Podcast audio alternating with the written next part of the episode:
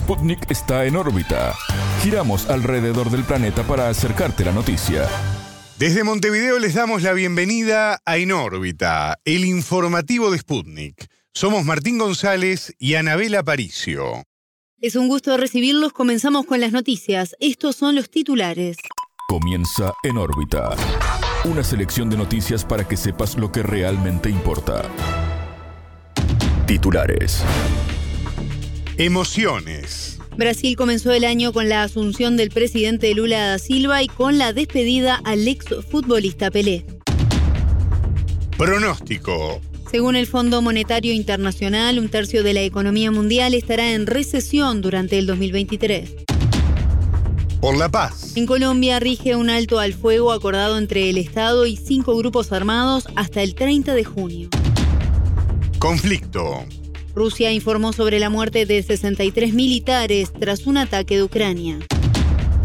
Decisivo. En Argentina 2023 trae expectativa en torno a las elecciones generales de octubre.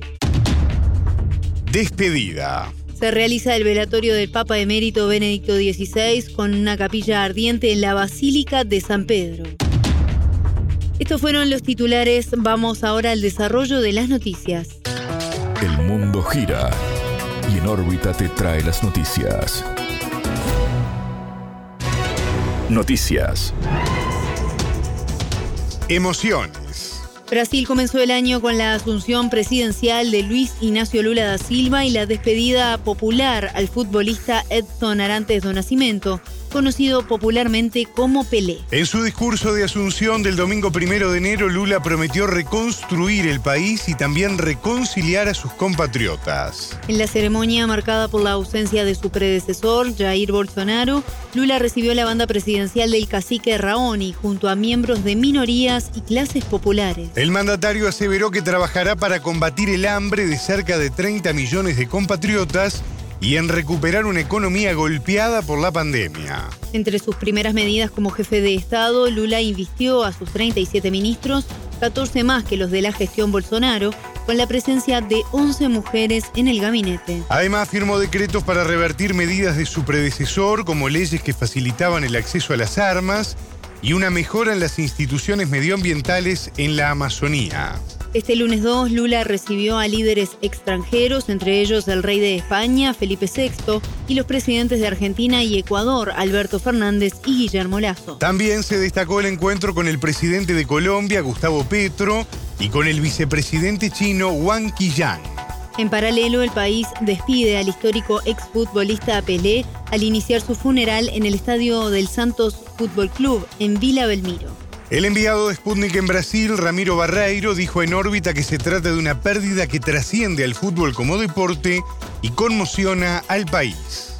Aquí no murió un futbolista, aquí lo que murió es un verdadero rey, una persona que excede mucho la figura del futbolista, eh, para trazar un paralelismo, una sensación similar a la que sucedió en Argentina cuando murió Maradona. Personajes que, bueno, a diferencia de los futbolistas de hoy, trascienden ¿no? la frontera del fútbol y se convierten en figuras populares, en figuras sociales. Santos realmente amaneció triste el día de hoy, una tristeza que venía postergando desde la semana pasada, cuando se conoció la muerte de Orrey Pelé, de Edson Arantes de Nacimiento a los 82 años. ¿Y por qué postergada? Por lo que mencionabas recién, eh, la asunción de Lula da Silva en un Brasil convulsionado desde meses antes sobre todo por cómo se dieron las elecciones entre Lula y Bolsonaro y también por el Mundial de Fútbol en el medio, que Brasil terminó con una pálida actuación y que hoy ya casi nadie recuerda.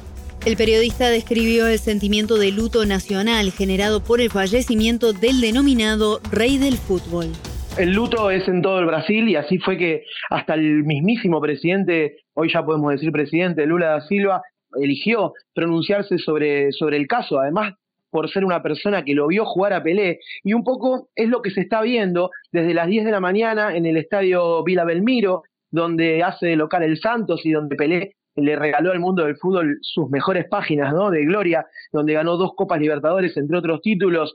La realidad es que hoy todo el mundo está buscando a los abuelos, a esos ancianos que vieron jugar a Pelé, porque son realmente el testimonio vivo de un futbolista que, eh, de nuevo, a diferencia de los futbolistas modernos, no fue alcanzado por la supermediatización que hoy vive el fútbol. y Se poseen muy pocos videos de Pelé jugador, por eso el testimonio de quienes lo vieron jugar se vuelve importante, porque eh, ellos son los que aseguran que ha sido el mejor jugador de la historia polémica mediante, con otras figuras, pero bueno, por lo menos uno de ellos, el único futbolista ganador de tres títulos mundiales, de tres copas mundiales, no es poca cosa. Y así es como se lo está despidiendo. El estadio Vila Belmiro ha sido restaurado, o mejor dicho, adaptado para la ocasión en un evento que nunca quiso albergar. Barreiro se refirió al legado deportivo que deja Pelé, considerado un adelantado a su tiempo como futbolista durante las décadas de 1950 y 1970. Pelé rompió las normas. Lo que se ve es que más allá de, que el fútbol ha cambiado y sobre todo en su dinámica, en su velocidad, en Pelé se pueden descubrir movimientos que hoy tienen los grandes futbolistas del mundo, los futbolistas que acaban de disputar el Mundial de Qatar en, el año, el año que, acaba de irse.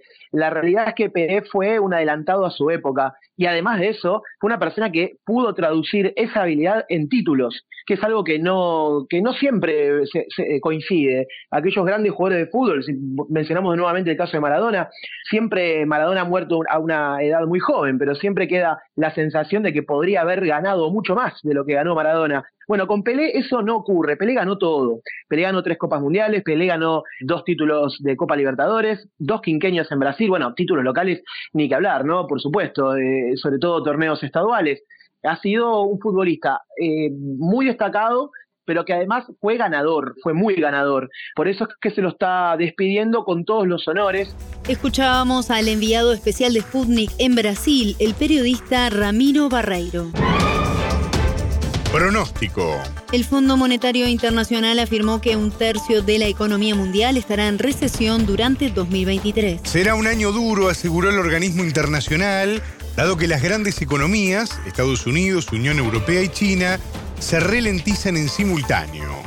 En el caso de la potencia asiática, sufre un desaceleramiento del crecimiento por primera vez en 40 años. La directora general del FMI, Cristalina Georgieva, confirmó que el repunte de casos de COVID-19 en China causa un impacto negativo a la economía mundial. Para el fondo, la relajación de los controles domésticos del coronavirus en el gigante asiático puede disparar las infecciones nacionales en los próximos 3 a 6 meses. China aplicó durante tres años una política de cero tolerancia al COVID-19 con testeos a poblaciones y grandes confinamientos. El pasado diciembre el gobierno comenzó a aflojar las restricciones y planea levantar desde el 8 de enero la cuarentena obligatoria para viajeros entrantes. A su vez, medios de comunicación internacionales informan de millones de nuevos contagios diarios en la nación. El gobierno chino dejó de publicar cifras diarias de casos de infecciones confirmadas, pacientes asintomáticos y decesos por el nuevo coronavirus. El FMI además prevé que la mitad de los países de la Unión Europea, cuya economía está severamente impactada por la crisis en Ucrania, entre en recesión en este año. Con respecto a Estados Unidos, el organismo ve su economía como la más resiliente y confía en que la fortaleza de su mercado laboral le ayude a evitar la recesión hacia la paz. Colombia inicia el año con un alto al fuego acordado entre el Estado y cinco grupos armados que regirá hasta el 30 de junio. La medida abarca al ELN, a la Segunda Marca Italia, al Estado Mayor Central, a las autodefensas gaitanistas de Colombia y a las autodefensas de la Sierra Nevada. El presidente Gustavo Petro expresó su esperanza de que la paz total sea una realidad. Ya en diciembre los rebeldes de la guerrilla FARC y el ELN declararon unilateralmente el cese al fuego. En diálogo con En órbita, el sociólogo colombiano Luis Celis calificó al anuncio como una confirmación de la política de paz total que anunció el mandatario. El presidente Petro ha anunciado el, último día del, año 2022, el pasado 31 de diciembre, un cese bilateral con cinco organizaciones, las cinco más estructuradas y con más capacidad de presencia territorial y de acción, el ELN, la segunda Marquetalia, los disidentes de las FARC, el Clan del Golfo y una estructura en la Sierra Nevada de Santa Marta.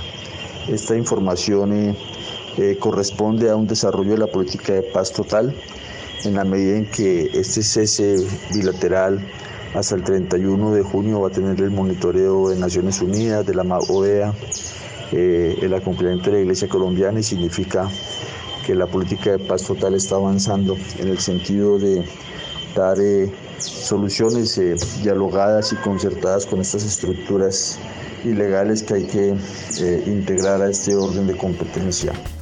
A criterio del analista, este año será clave con miras a consolidar la paz de manera definitiva en todo el país sudamericano tras décadas de conflicto. Sin duda que el 2023 será un año decisivo para la política de paz total.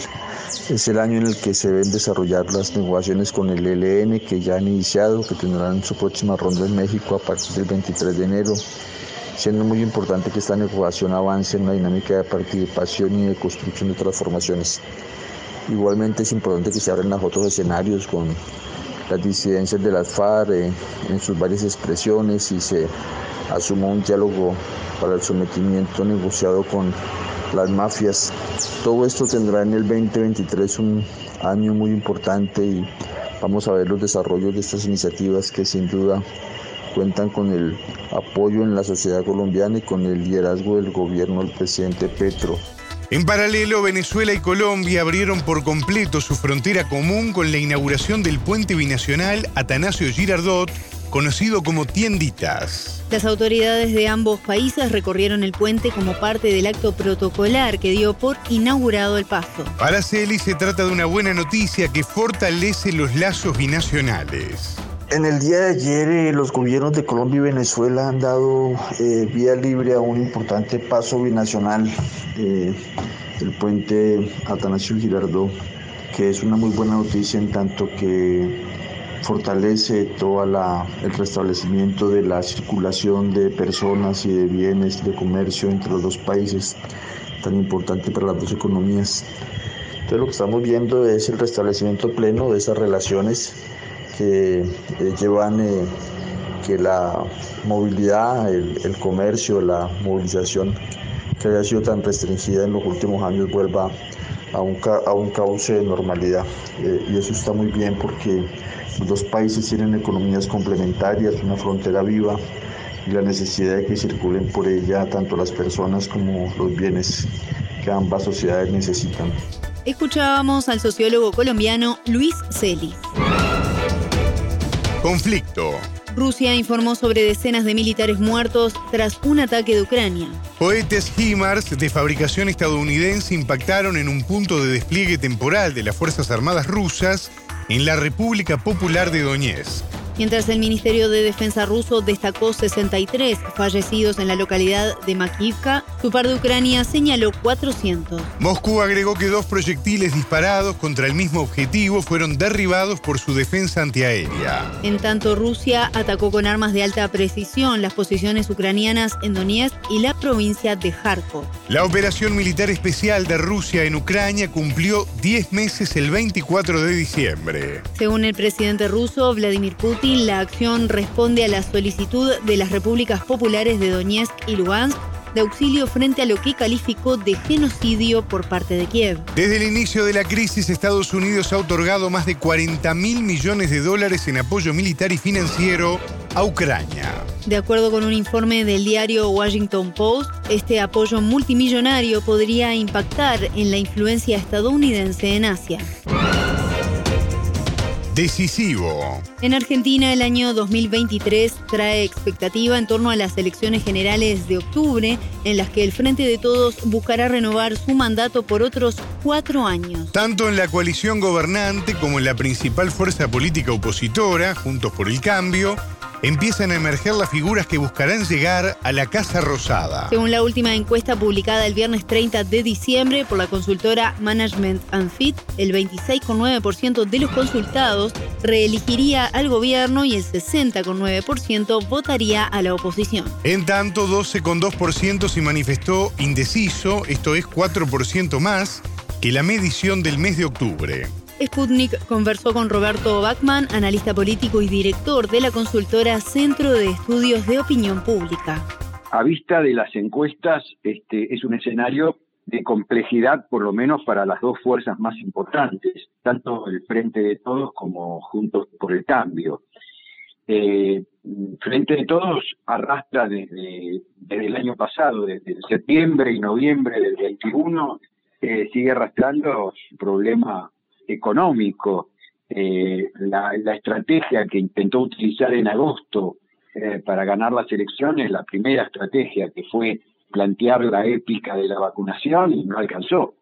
Para la gente la vacunación era una obligación del Estado, entonces no le fue suficiente. Juntos por el Cambio no hizo tampoco una elección excelente, ganándola, eh, por supuesto, pero sacó 40%. Lo mismo que obtuvo en el 19 que perdió. O sea, no, no tampoco ganó mucho, tampoco eh, pegó un salto de, la, de las pasos a las generales como lo habían logrado hacer desde el 2015 en adelante. Los sondeos resaltan que la inflación, que a diciembre del año pasado llegó al 95%, es la principal preocupación de los argentinos. El grado de éxito del gobierno para revertir la situación impactará en las probabilidades de que el actual presidente Alberto Fernández renueve su mandato. Fernández ha anunciado su intención de buscar la reelección, mientras que la vicepresidenta Cristina Fernández desistió de postularse a cualquier cargo. Esto ocurrió luego de que en diciembre fuera condenada a seis años de cárcel e inhabilitación a ejercer cargos públicos por administración fraudulenta. Sergio Massa es candidato natural también. ¿Por qué? Porque si la economía le va bien, él es el que logró esto, ¿no? Y es el que logró llevar a cabo cosas que Martín Guzmán no pudo llevar a cabo. Eh, y demostró que, bueno, a veces hace falta más muñeca política, que hacía falta un político en ese ministerio para poner las cosas en caja, ¿no es cierto? Para poder eh, eh, poner sentar a los empresarios, sentar a los gremialistas, eh, los encaja, bueno, lograr buenas relaciones con Estados Unidos, lograr lobby con el Fondo Monetario Internacional, porque fíjate cómo están aprobando todos los tramos, cómo consiguió dólares en una, eh, para unas reservas que estaban muy egalitarias.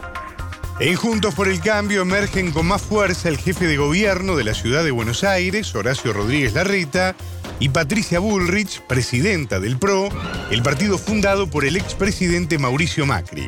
Por otro lado, la sorpresa de las legislativas de 2021, el economista libertario Javier Milei mantiene su caudal de votos. Sin embargo, no le alcanzaría para disputar el poder de las principales coaliciones políticas. Va a sacar una buena cantidad de votos. Yo creo que no va a bajar de 14, 15% y podría llegar a 18, 20%, como está hoy en las encuestas. Es mucho para Milei, es mucho para este tipo de candidatos que es el candidato de la antipolítica, que está tomando mucha, eh, dos tipos de públicos, muy poco de frente de todos, toma mucho de Juntos por el Cambio y toma bastante de votantes eh, enojados con la política, que no van a votar o que votan a cualquiera o que votan en blanco, están este, eligiéndolo a Milei.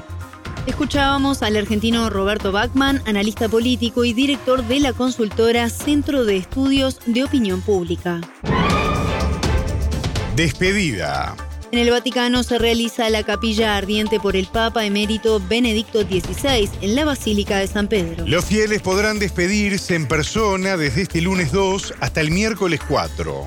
La televisión estatal italiana informó que unas 10.000 personas habían visto el cuerpo de Benedicto en las primeras cuatro horas de apertura de la capilla. Los actos se extenderán hasta el jueves 5 cuando el Papa Francisco presida el funeral en la Plaza de San Pedro ante fieles y delegaciones oficiales. Luego del funeral, los restos serán sepultados en las tumbas debajo de la Basílica de San Pedro. El teólogo alemán Joseph Ratzinger, Benedicto XVI, falleció este sábado 31 de diciembre a los 95 años. Renunció a su cargo en 2013 tras ocho años de pontificado, aduciendo el declive de sus fuerzas y envuelto en polémicas por su vínculo con casos de abusos de menores en la iglesia y su relación con el nazismo. Lo sucedió en marzo de ese año el cardenal argentino Jorge Bergoglio, actual Papa Francisco de 86 años de edad.